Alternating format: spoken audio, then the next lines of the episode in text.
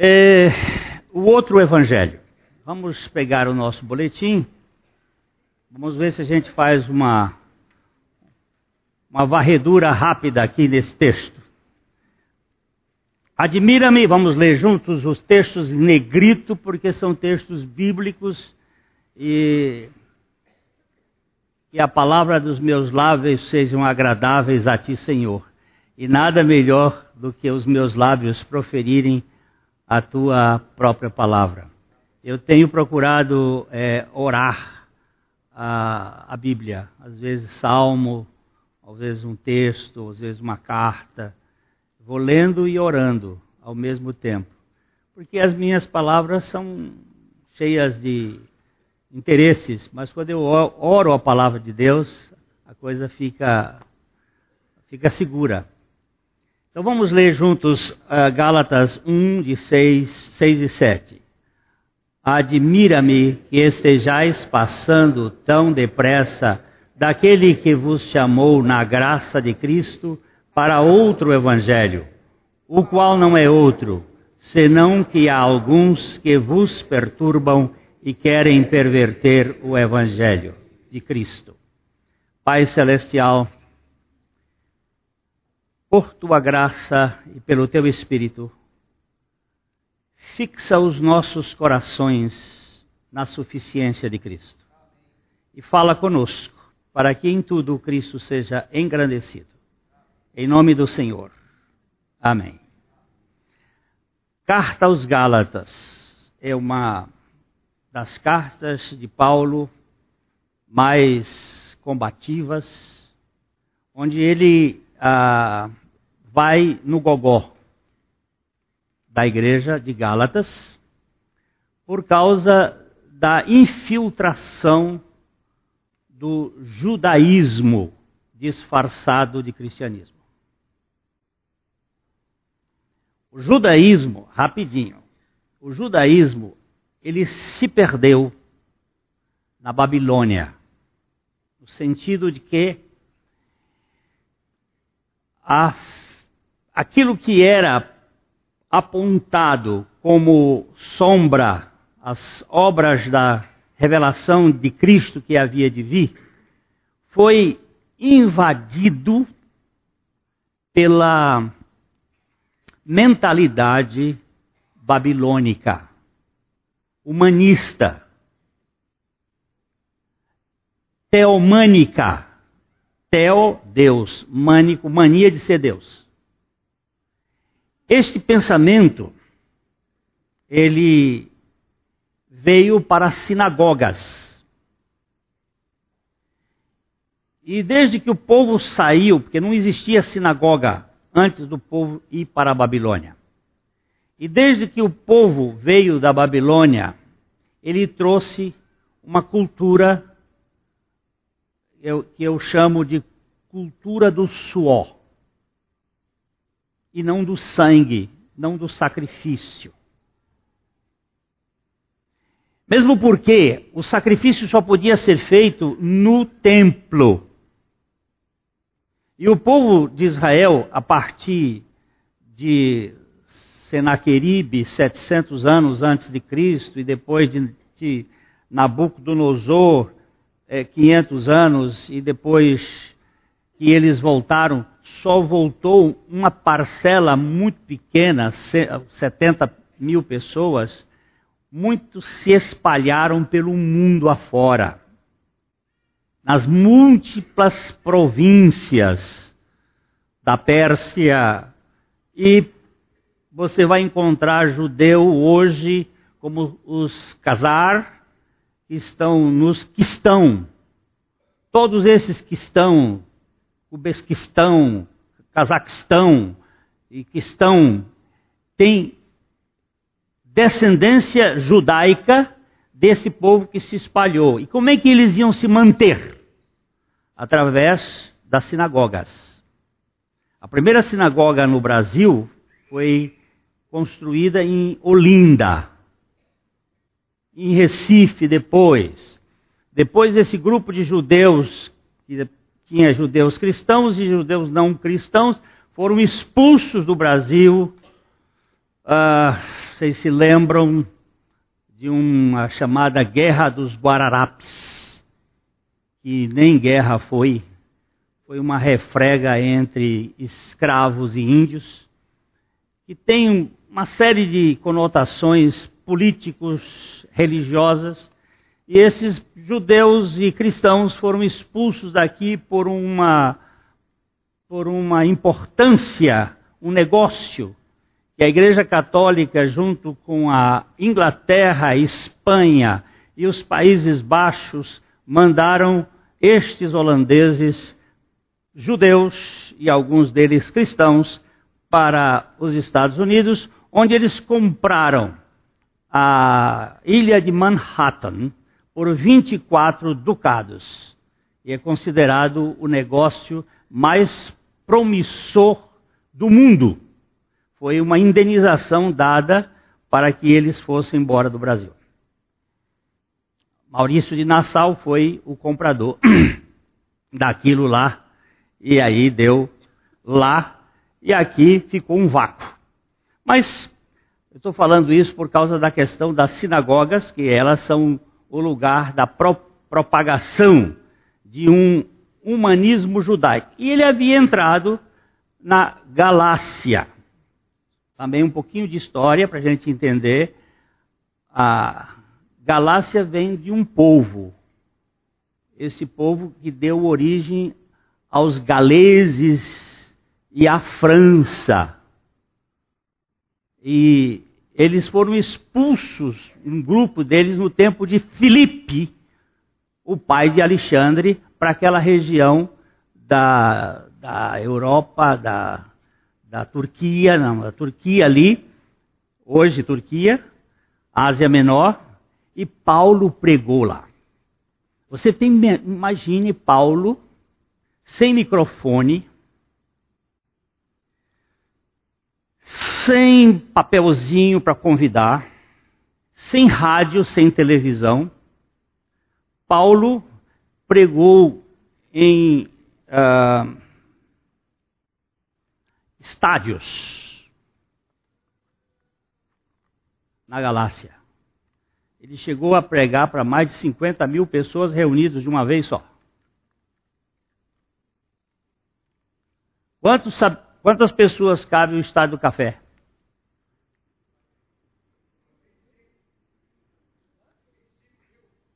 30, 25? Pois é, maior do que o estado do café. E Paulo pregou. E o evangelho cresceu na Galácia. Mas quando o evangelho começa a crescer, o inimigo começa a penetrar e ele manda os seus mensageiros. E um dos mensageiros do inimigo é chamado na Bíblia, lá no, nas duas cartas, sinagoga de Satanás. Na carta de Esmirna e na carta de Filadélfia. Esses mensageiros de Satanás, eles penetram com uma visão humana, humanista. E é isso que Paulo estava combatendo na Galácia. Ele está escrevendo de uma maneira muito contundente contra essa mentalidade que centraliza o evangelho no homem e não em Cristo. Então ele diz: admira-me. Ele está aqui de boca aberta, dizendo que ele estava realmente, é, uh, eu não vou dizer escandalizado, mas espantado com o que havia acontecido com aqueles crentes. O apóstolo está perplexo com a debandada dos membros da igreja na Galácia. O seu espanto o deixa como que pasmo. É inacreditável que aqueles que corriam bem se desencaminharam pela rota do humanismo da religião judaica. E essa palavra admira-me é um espanto, é quase uma, um grito de pavor. Paulo confronta os Gálatas de uma só vez. em sua disponibilidade para aceitar o erro de modo harmonioso. O que estaria acontecendo para que os crentes da Galácia se encantassem com algo que parecia ser o Evangelho? Onde eles se perderam-me? Perderam. Ele tem uma, uma expressão, ele diz assim: Quem vos enfeitiçou, fascinou, ante cujos olhos foi Cristo exposto como crucificado? Quem foi que tirou vocês desta, deste foco? Que, que fascínio foi esse que vocês se perderam? O apóstolo estava surpreso por eles terem negado tão de repente a verdade do evangelho, a ponto de solenemente rotular essa ação de ter abandonado a Deus por um falso evangelho. Por que Paulo o considera como sendo um evangelho adulterado? Ele diz que alguns que vos perturbam e querem perverter o evangelho. Está levantando uma questão extremamente solene para nós. O evangelho desleal, Deus os havia chamado para a graça de Cristo.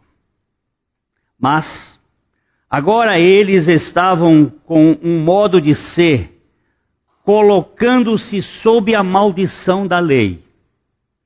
Eles haviam recebido o puro e santo evangelho, agora eles estavam abandonando-o para um evangelho diferente, que não era um absurdo em tudo, mas não trazia uma boa notícia em tudo. Ah, uma mentira, ela só é boa mentira quando ela fala 99% da verdade, mas deixa 1% para você ser destruído. Isso aqui é uma forma de dizer: quanto mais parecido, eu não tenho medo, pelo menos, eu não tenho preocupação, não é medo, eu não tenho preocupação com o diabo de chifre, diabo rabudo, diabo de tridente. Eu não tenho muita preocupação com ele, não. Eu fico mais alerto é com o anjo de luz.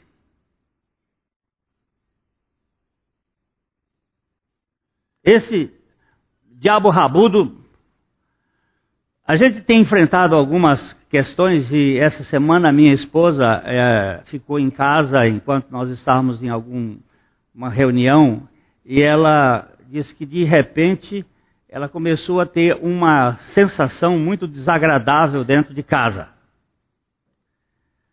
E começaram uns barulhos, e uns barulhos estranhos assim, e quando ela começou a orar, diz que veio para ela o pensamento do Chuck. Vocês se lembram do Chuck? Aquele brinquedo assassino? Ela disse que ficou toda arrepiada e disse: Olha, em nome de Jesus, sai daqui. Então ela fez até uma, uma coisa: se, se continuar de novo, eu vou chamar o Glênio aqui. Tamanha a, a, situação dela, mas não é o Glênio, não é ninguém. É, é, com esses problemas, essas manifestações, há uma palavra que diz assim: Estes sinais hão de acompanhar aqueles que creem. Em meu nome expulsarão demônios. Esses demônios assim não são difíceis de expulsar uma irmã que encontrou uma pessoa endemoniada, diz, eu orei, orei e o demônio não saiu. Tava, ela estava reclamando por que, que o demônio não saiu. Não saiu por quê? Porque eu não creio que ele vai sair. Porque esses sinais vão acompanhar os que creem. Não é só simplesmente dizer no nome de Jesus. É no nome de Jesus e crer que vai sair. Agora, o pior não é o diabo que vem como Chuck ou qualquer coisa assim. É o diabo que vem como anjo de luz. É aquilo que o apóstolo Paulo chama de falsos irmãos. Este que é o problema. E eu não sei. O evangelho desleal uh, não é uma extravagância paradoxal, é apenas uma ilusão nos fundamentos. É tão somente uma mensagem pervertida, uma mistura da graça com a lei, uma confusão do dom de Deus com os direitos humanos. É aqui que está o problema. Eu não tenho direitos. Os meus direitos foram sacrificados na cruz. Só tenho a misericórdia de Deus em meu favor, e nós em nosso favor. Vejamos como o apóstolo argumenta em Gálatas 1, 8 e 9. Mas, ainda que nós, ou mesmo um anjo vindo do céu, vos pregue evangelho que vá além do que vos temos pregado, seja anátema. Assim como já dissemos, e agora repito, se alguém vos prega evangelho que vá além daquele que recebestes, seja anátema. O que, que Paulo quer dizer com isso? Paulo, por duas vezes aqui, pronuncia uma solene maldição de Deus sobre os que pregam um outro evangelho. Receber anátema é uma espécie de praga destinada à mais terrível das tristezas e angústias. Quando um animal era designado anátema, estaria selando-se o seu sacrifício. Pregar um outro evangelho é cuspir de novo na face de Jesus. Se eu pusesse, se tivesse aqui um animal e eu pusesse um anátema sobre esse animal, significa que ele tem que ser extinto, tem que ser morto, está com uma praga. Ele não pode ser recebido mais. Está sobre maldição de anátema. E por duas vezes aqui, o apóstolo Paulo coloca anátema. Ele diz: se alguém vos prega esse outro evangelho, seja anátema seja maldito. Deus tem apenas uma mensagem para os pecadores condenados. Ele oferece a salvação pela graça, mediante a fé, totalmente à parte da observância da lei. A morte e a ressurreição de Jesus são os únicos fundamentos do Evangelho. Quer dizer que eu não tenho que cumprir a lei? Não. Quer dizer que eu não tenho que cumprir a lei? Não. A lei é cumprida em nós pela vida de Cristo. Ele é o cumprimento da lei. Não é que a lei foi abolida, é que a lei foi internalizada em nós pela vida de Cristo. O não matarás agora se evidencia por amar o vosso inimigo. Não é mais um cumprimento legal, é uma manifestação de uma vida. Aqueles que encaixam o mérito e proclamam qualquer outra forma de salvação que minimiza a graça, devem necessariamente ser condenados. Qualquer mensagem e estudos que diluem a graça e descaracterizam a cruz devem ser condenados com toda veemência. Não podemos fazer acordo com a menor expressão de humanismo. Não é o que eu faço, é o que Cristo fez.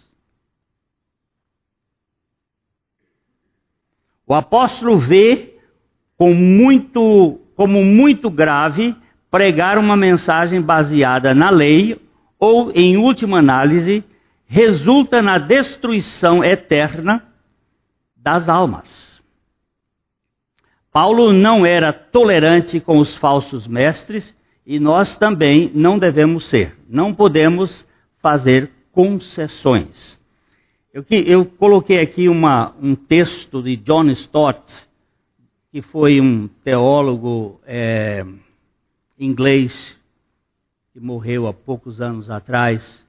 Foi um homem muito piedoso da igreja anglicana e que deixou alguns postulados importantes para a gente pensar.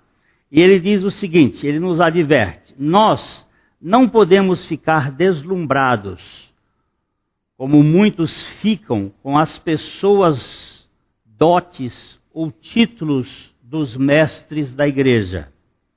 Eles podem vir até nós com a sua grande dignidade, autoridade e cursos. Eles podem ser bispos ou arcebispos, professores universitários ou até mesmo o próprio Papa. Mas, se eles trazem um evangelho diferente do evangelho pregado pelos apóstolos e registrado no Novo Testamento. Eles devem ser rejeitados. Nós os julgamos por meio do evangelho. Nós não, os, não julgamos o evangelho por meio deles. Isto aqui é contundente e conclusivo. Não há um pacto de amém para esta frase aqui. O evangelho não pode ser julgado pelo pregador. O pregador tem que ser julgado pelo evangelho.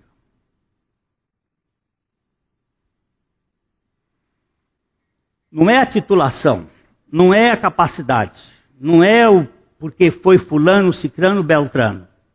É isto é bíblico ou não é bíblico? Vejamos ainda o que Dr. Alan Cole se expressa aqui neste ponto de vista. A aparência pessoal do mensageiro não valida a sua mensagem. Uma vez, em vez disso, a natureza da mensagem valida o mensageiro. Ninguém pode ficar fora desta análise. Observe aqui o que o apóstolo diz: nem mesmo um anjo do céu. Ele não disse um anjo de Deus. Presta atenção. Por que, que ele não disse um anjo de Deus? Porque no céu também tem anjo que não é de Deus. Um anjo do céu pode conseguir trazer uma mensagem falsa. Nunca jamais um anjo de Deus, já que esse anjo de Deus fala a palavra de Deus tal como Deus a falou. A questão aqui é: Satanás ainda tem acesso ao céu e precisamos discernir de onde vêm os tais anjos. Não basta ser anjo, é imprescindível que seja um anjo de Deus. Eu não tenho, eu tenho certeza que Gabriel não sabia o que ele estava dizendo para Maria. Ele chegou e trouxe um recado: ó, salve agraciada, o Senhor é contigo. Eu estou querendo dizer que você vai ser a mãe de uma criança.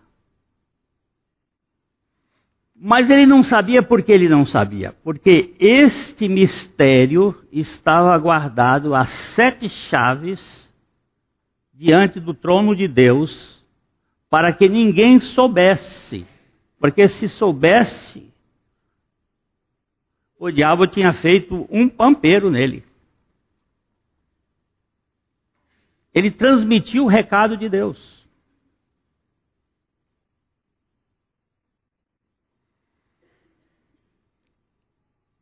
É, só mais tarde, as hostes infernais começaram a perceber que aquela criança que nasceu na terra era algo diferente. Sabe quem foi o culpado para trazer essa história?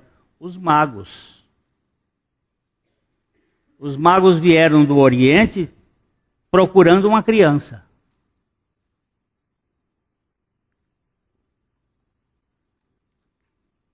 Mas eles vieram do Oriente mediante uma revelação. E uma revelação que foi dada por um profeta que eu não, não andaria com ele. E foi Balaão. Um profeta picareta. Que tentou amaldiçoar o povo de Deus quatro vezes.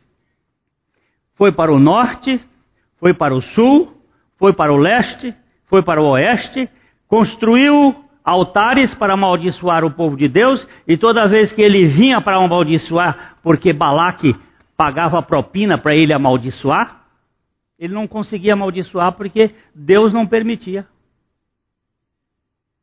E ele só abençoava. Mas ele fez uma estratégia. Ele disse: Ó, amaldiçoar eu não posso, mas eu vou dar uma sugestão. Vocês se casem com as, com as, as mulheres dos povos, os povos que estão por aí, e aí vocês vão ver o que vai acontecer. Isso chamou-se mistura. Eu não posso amaldiçoar, mas se você se casar com uma cananeia, com uma moabita, com um, uma midianita, você se casa com elas e aí você vai trazer a cultura delas para o meio do povo de Israel. Ele não podia amaldiçoar porque Deus já tinha abençoado. Como é que você vai amaldiçoar alguém que Deus abençoou? Uma vez uma pessoa veio aqui na igreja e ficou com muita raiva da pregação e ele saiu daqui procurou um pai de santo para me amaldiçoar.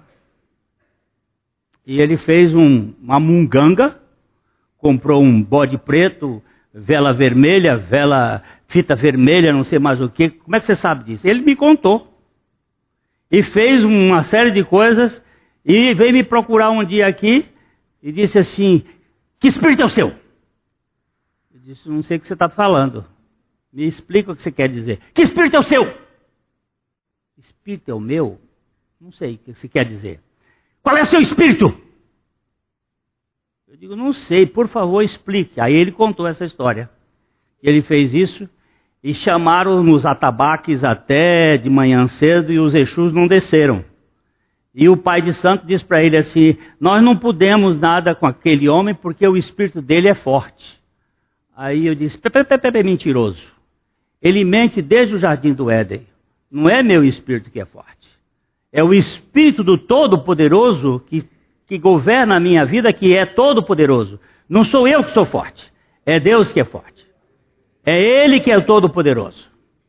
Aí eu comecei a pregar o evangelho para esse cidadão que chamava Moacir e de repente manifestou-se a obra, Deus expulsou, porque quem expulsa é o Senhor, não somos nós, é o Senhor que faz.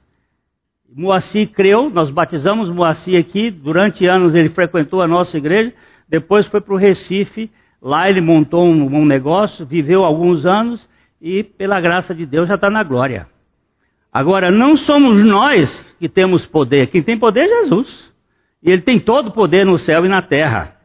E nós precisamos entender que tipo de anjo é este que veio falar comigo. Eu logo a, peço a credencial do anjo quando vem qualquer qualquer que o anjo é este. De onde ele vem? Do céu ou de Deus?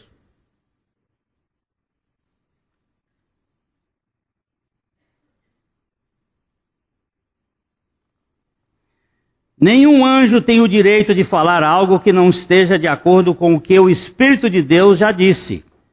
Sair do script das Escrituras é contradizer o que Deus já disse. Vamos ler juntos aqui esse texto de Romanos, capítulo 15, verso 4. Pois tudo quanto outrora foi escrito, para o nosso ensino foi escrito, a fim de que, pela paciência e consolação das Escrituras, tenhamos esperança. Não há licença poética, nem permissão metódica para sair, sairmos deste trilho. O que está escrito, está escrito. Nós não temos, não temos que sair do que a palavra de Deus disse. Só a linguagem da cruz poderia expressar a, de forma mais clara a singularidade do Evangelho. O Evangelho da graça em Cristo, pela obra da cruz, é o único caminho da salvação. O alto esforço ou os méritos humanos não têm nenhuma parte com o Evangelho. Deixa eu contar uma historinha aqui rapidinha. É, alguém já ouviu falar aqui em Eurico Nelson? Deixa ver. Levanta a mão, ó. só velho sabe falar isso. Eurico Nelson. Quem foi Eurico Nelson? Foi um homem de Deus que foi morar, que veio dos Estados Unidos, ele de origem sueca, e veio morar nos Estados, dos Estados Unidos como missionário no Pará. Hein? O apóstolo da Amazônia. Isso mesmo, senhor Joaquim. Este homem, lá pelos anos de 1800 e QQQ para 1900, é, montado numa mula, saiu de uma cidade chamada Altamira, no estado do Pará. Atravessou o Pará, atravessou o Maranhão e foi parar no Piauí. Preste bem atenção. Do Piauí a Belém, hoje de avião, dá umas quase três horas de voo. Aquilo lá é largo, é bem largão. Montado de mula, meu irmão. Com os alforjes cheios de Bíblia. Novo Testamento. Esse homem sai de lá, de fim do mundo, e começa a pregar. E vem pregando, vem pregando. E chega num lugarzinho chamado Brejo do Maroto no Piauí.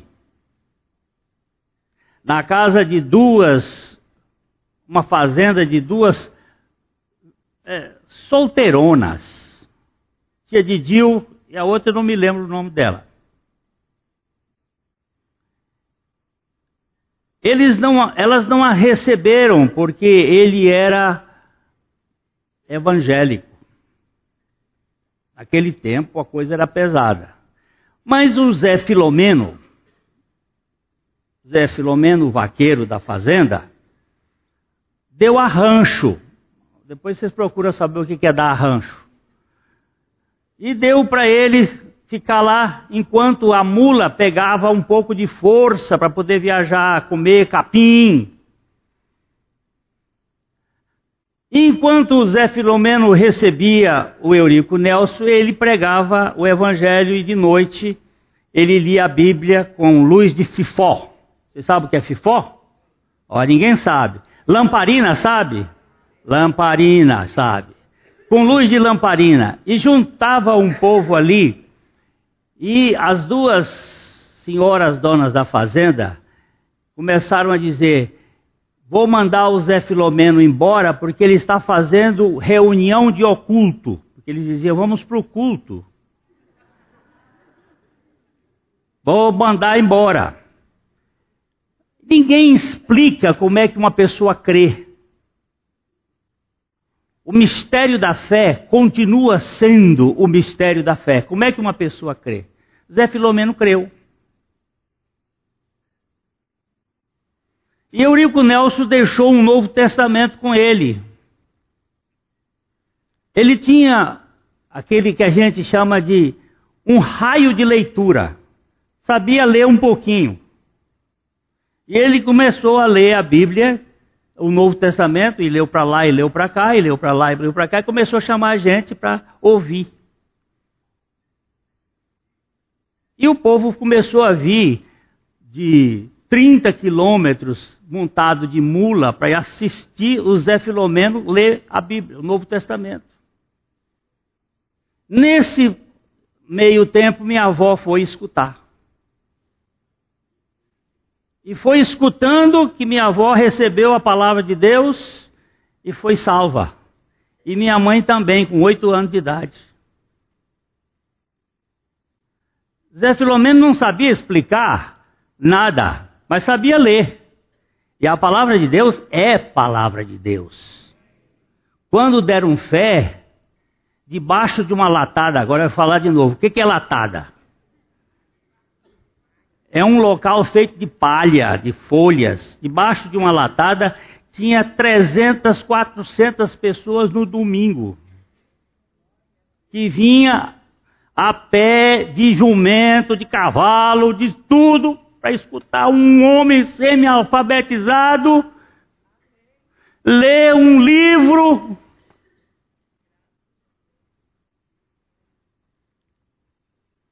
Quando a convenção Piauí Maranhão soube dessa história, mandou um pastor para lá. Pronto. Pronto. Pronto. Você pode imaginar o que aconteceu. Acabou. Dividiram. Gerou problema. Eu conheci o, o, o, tal fulano de tal. Lá em Brasília, já velho. Não o Zé Filomeno. Aquele deixou vidas. Eu ainda conheci alguns, alguns filhos da fé daquele homem.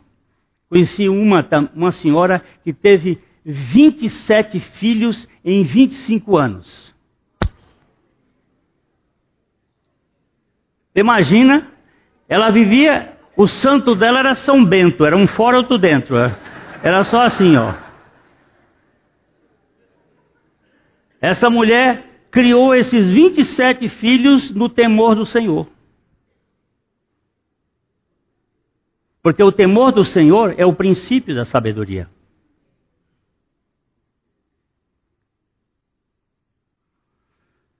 O que eu estou falando é que tudo quanto foi escrito para o nosso ensino foi escrito para que, pela consolação e paciência das Escrituras, nós tenhamos esperança.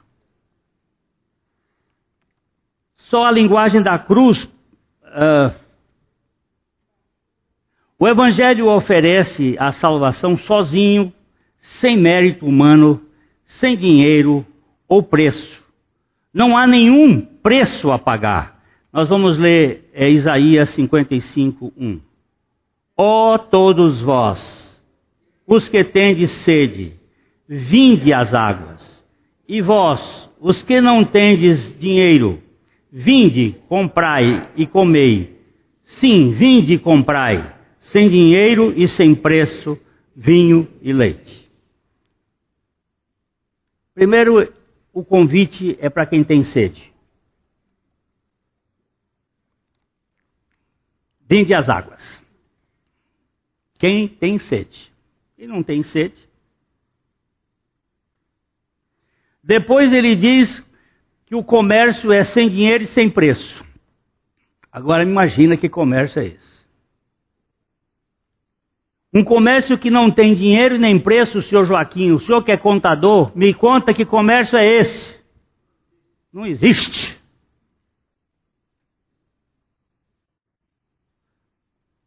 Mas comprar o que sem dinheiro e sem preço? Preste bem atenção.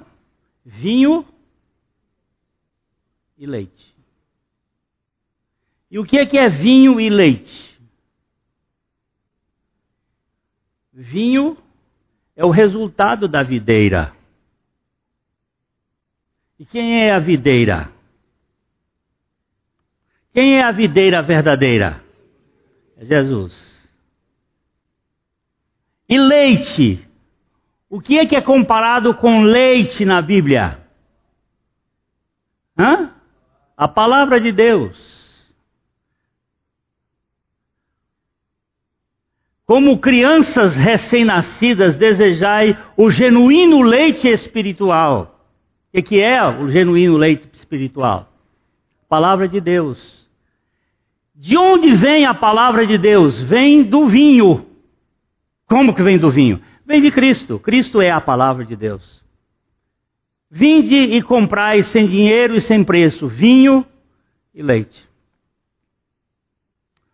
O produto dos vegetais e o produto dos animais, representando aqui a figura bíblica da suficiência de Cristo, que nos salva trazendo alegria e nos alimenta trazendo satisfação.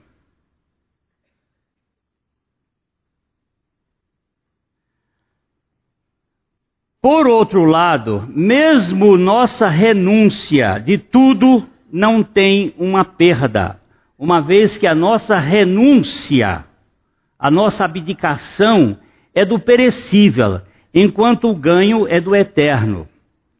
É, ninguém que vá renunciar um império terreno perde alguma coisa diante do reino celestial.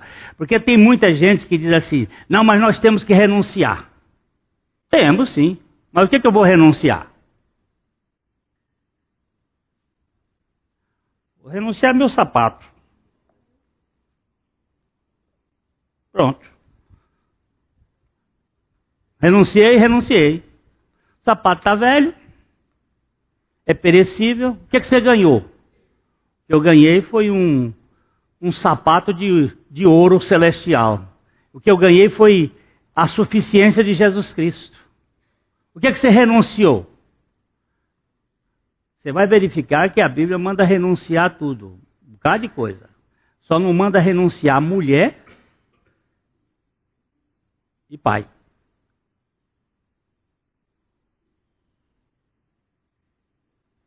Mulher casou, aguenta firme. Não renuncia, não. Vai com ela. Jesus diz: Nós renunciamos, não tem aquele que não renuncia a casa e filho. Tá? Mulher não aparece nem pai.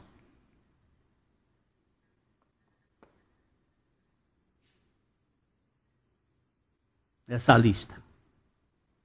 Eu renunciei o quê? Eu renunciei o perecível. Eu não posso renunciar o eterno.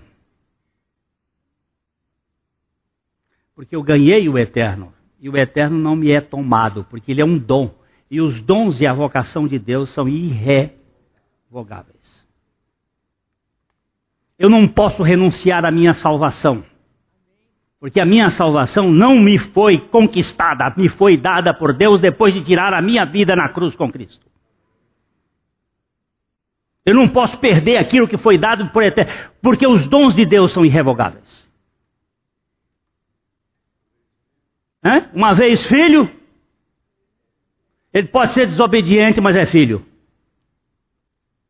E a questão da obediência é que aquele que começou a boa obra vai acabar. Eu tenho três filhos. Nem sempre eles são os melhores filhos, mas eles são meus filhos. E eu não tenho outra opção, porque eles são meus filhos. Eles só têm uma opção: é que eu tenho que amar meus filhos. Eu não preciso amar as coisas feias que eles fazem, mas eu preciso amar aqueles filhos que Deus me deu. E uma vez que Deus nos fez filhos seus, nós somos filhos. Eu quero saber quem é que vai tirar da mão de Deus um filho de Deus. Então, quando você ouve uma pessoa dizer que o filho de Deus pode perder a salvação, então, que salvação é esta? Foi Deus que deu? É impossível. E ainda tem mais uma coisinha aqui. Nenhum dos meus filhos nasceu porque eles quisessem nascer. Nenhum deles. E eu já disse aqui. E duas delas nasceram sem que nós quiséssemos. Nós não queríamos naquela ocasião. E a primeira, a segunda, ela nasceu de um milagre. Porque a, a, eu já contei, a mãe estava com Dil, começou a sangrar o médico, hein? A terceira, a mãe estava com Dil, eu digo a segunda das meninas.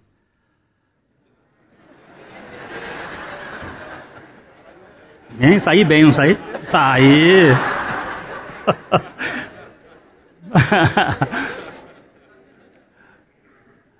A mãe estava com o Dil, o médico tirou o DIU que a probabilidade nesse caso de abortar é 99,9, segundo ele disse.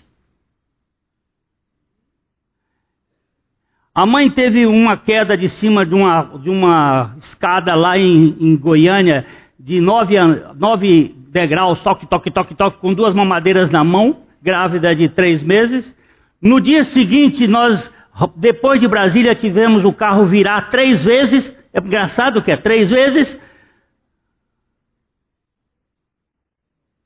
E essa menina estava com as duas mãos e as unhas enfiadas. Daqui eu não saio, daqui ninguém me tira. Ela foi gerada e foi colocada por Deus para nós.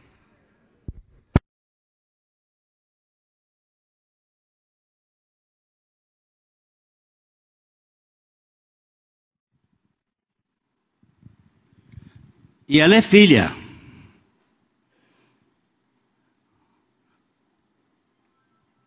Quando ela chegava de madrugada em casa, que às vezes a gente não queria que ela saísse, ela saía, levava uma bronca, mas levava um beijo e abraço. É filha.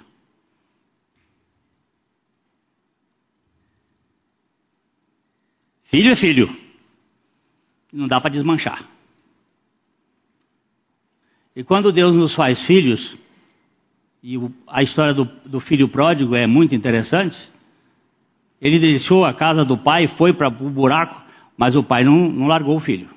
Porque lá no buraco, lá no chiqueiro, ele a coisa que ele lembrou foi do pai. Eu tenho um pai. E meu pai é diferente de todo mundo. Todo patrão que tem por aí sonega até um, um sanduíche, mas os empregados lá do meu pai comem na mesa e come farto. Você sabe de uma coisa? Eu vou voltar para lá. Porque ele lembrava que tinha um pai e aquele pai dele era diferente. E eu tenho um pai. E meu pai não me desprega.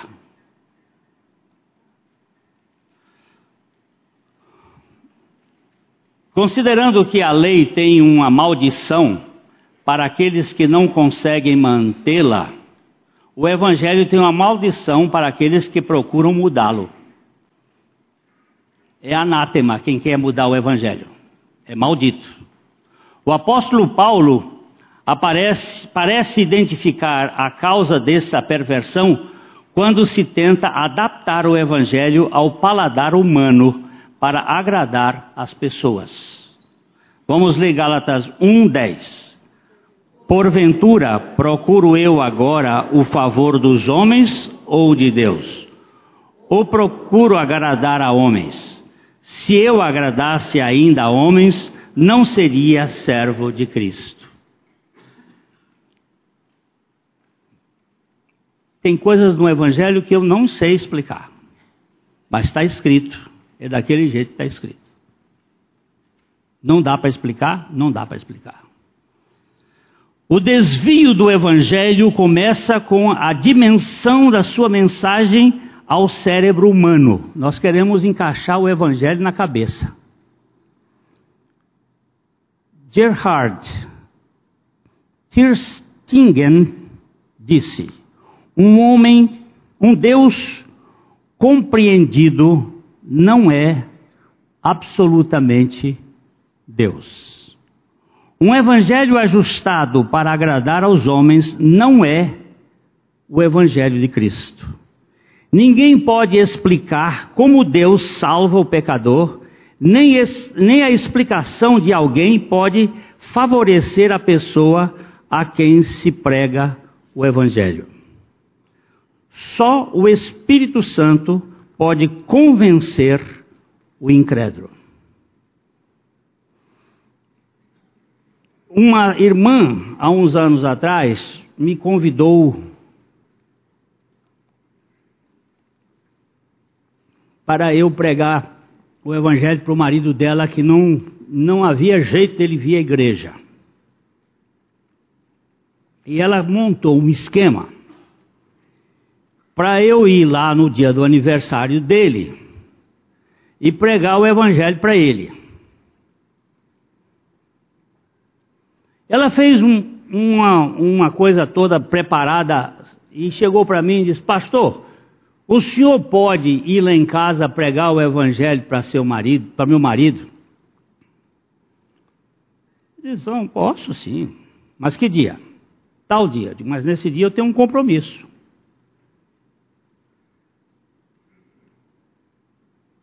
Aí ela disse: Que compromisso o senhor tem?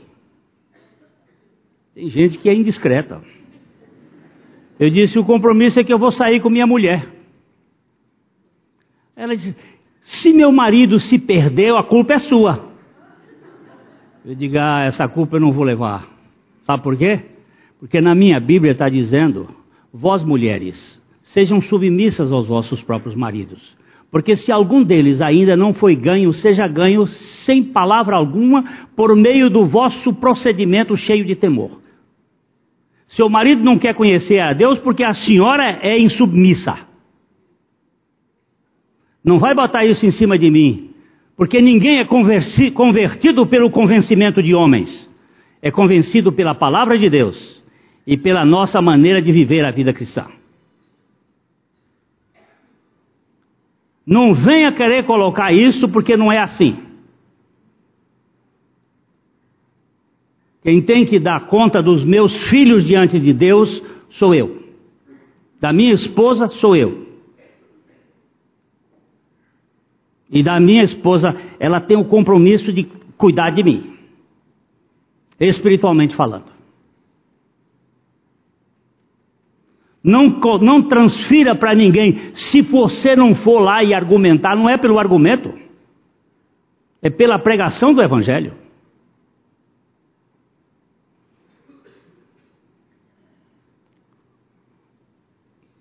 E às vezes a gente quer fazer a, a pessoa se, se se converter. Ninguém se converte, nós somos convertidos pela graça de Deus. O desafio do Evangelho começa, assim, já passei. Se buscarmos argumentos para explicar o inexplicável, a fim de agradar aquele que busca uma explicação para o inexplicável, corremos céleres para o abismo que vai desembocar nas correntezas do outro Evangelho, que nada tem a ver com o verdadeiro.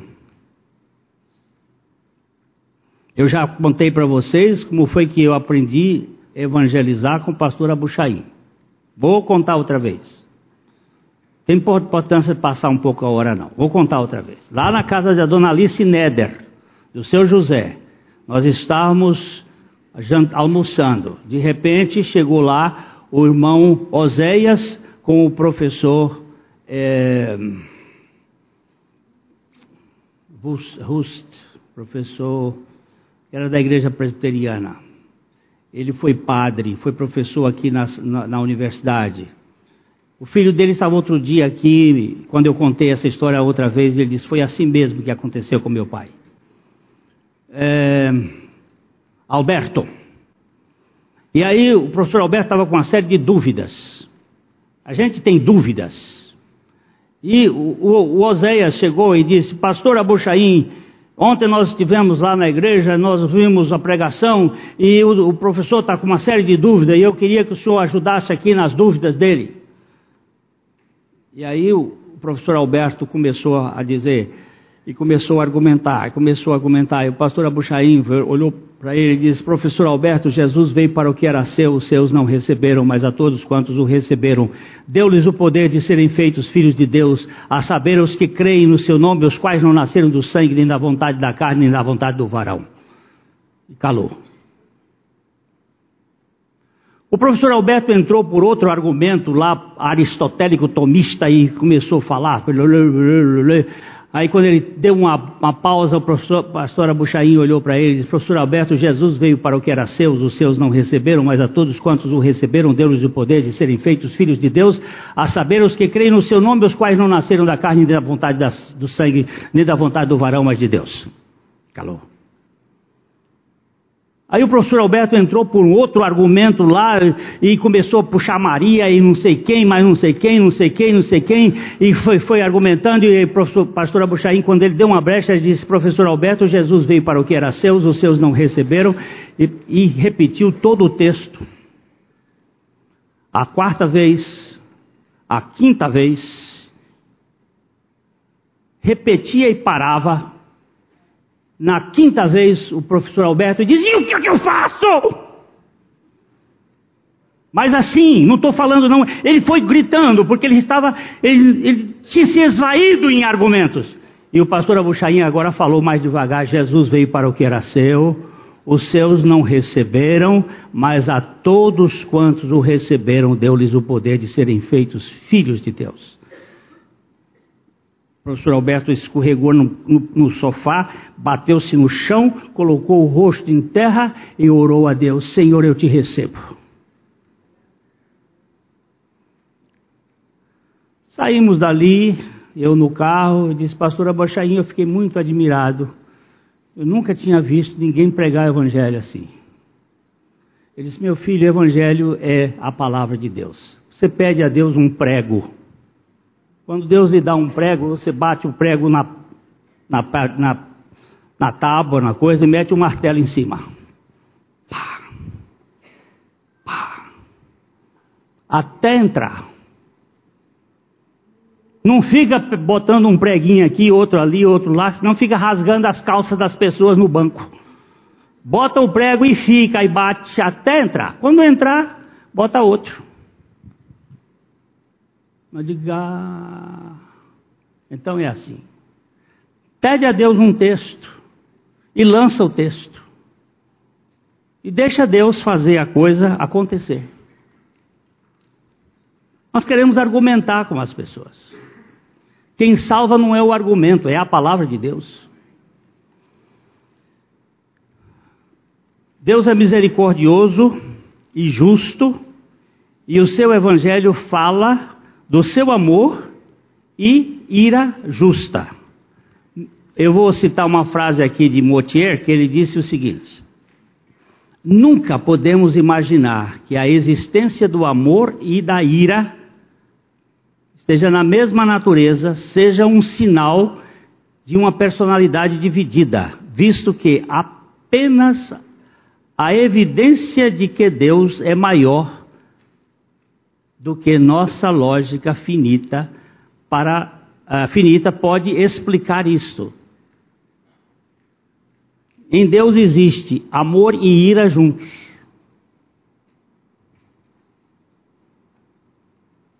Elas andam juntas.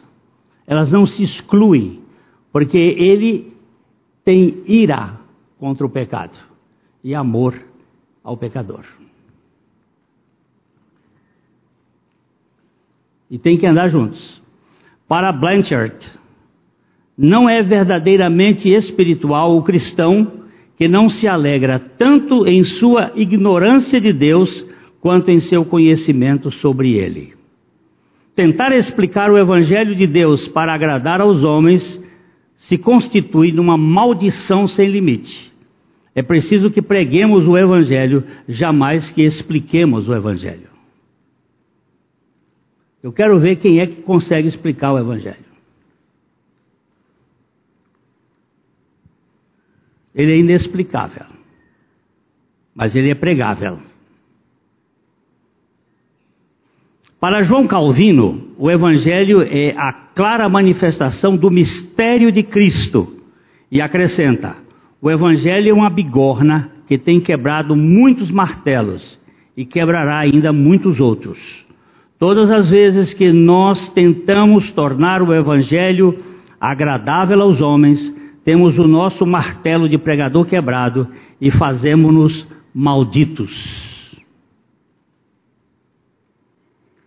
Paulo diz muito bem, vamos ler aqui Romanos 1,16: Pois não me envergonho do Evangelho, porque é o poder de Deus para a salvação de todo aquele que crê, primeiro do judeu e também do grego.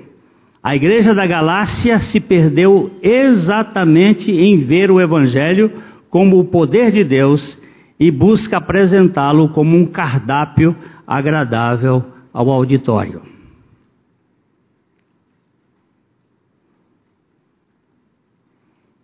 Outro dia alguém veio me perguntar, Pastor Glenn, o senhor crê na eleição? Eu digo, creio. O senhor explica? Não. Mas creio do jeito que está escrito na Bíblia.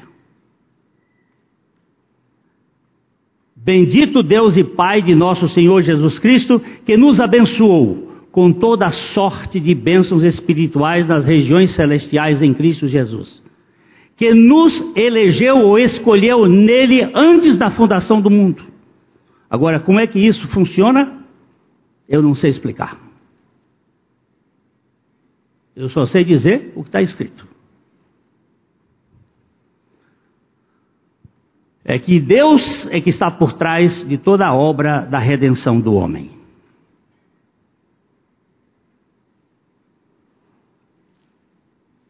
Paulo vai mais longe.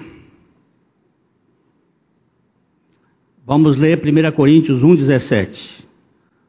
Porque não me enviou Cristo para batizar, mas para pregar o Evangelho, não com sabedoria de palavras, para que se não anule a cruz de Cristo. Aqui está a ênfase, pregação e não explicação. Se você tentar explicar, você vai ficar embaraçado. Não sei. Perguntaram aquele cego de nascença: escuta, como é que você viu? Como é que você está vendo? Um homem apanhou um lodo, fez lodo, mandou, passou nos meus olhos e disse: Vai no, no Siloé e se lava. Quem é ele? Não sei. Como é que é? Não sei. O que eu sei é que eu era cego e agora vejo. Ele é profeta? Não sei.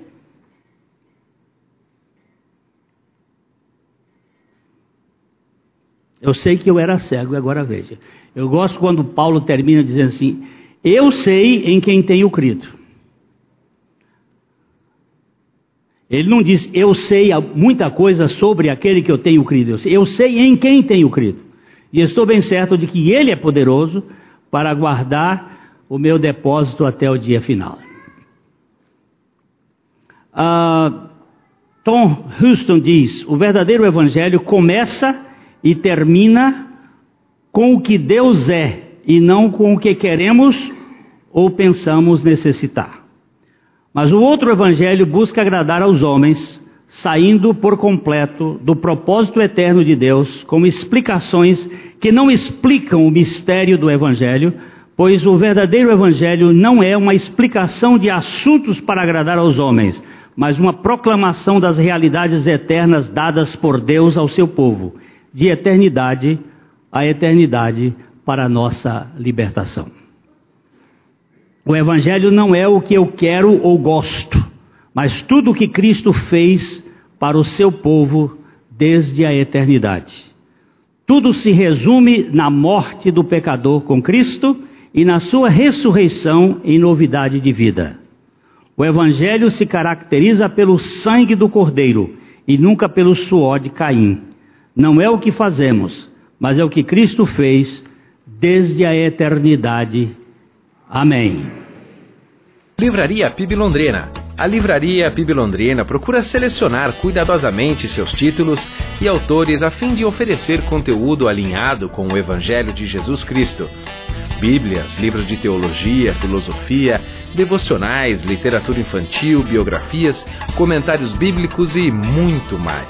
Dispomos também de um acervo de CDs e DVDs das quase 4 mil mensagens ministradas na primeira Igreja Batista em Londrina.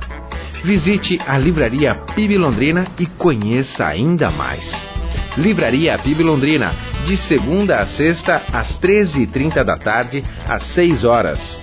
Endereço: Avenida Paraná 76A, próximo ao Calçadão, no centro de Londrina. Ligue para 3372-8921 e acesse o site www.livrariapiblondrina.com.br.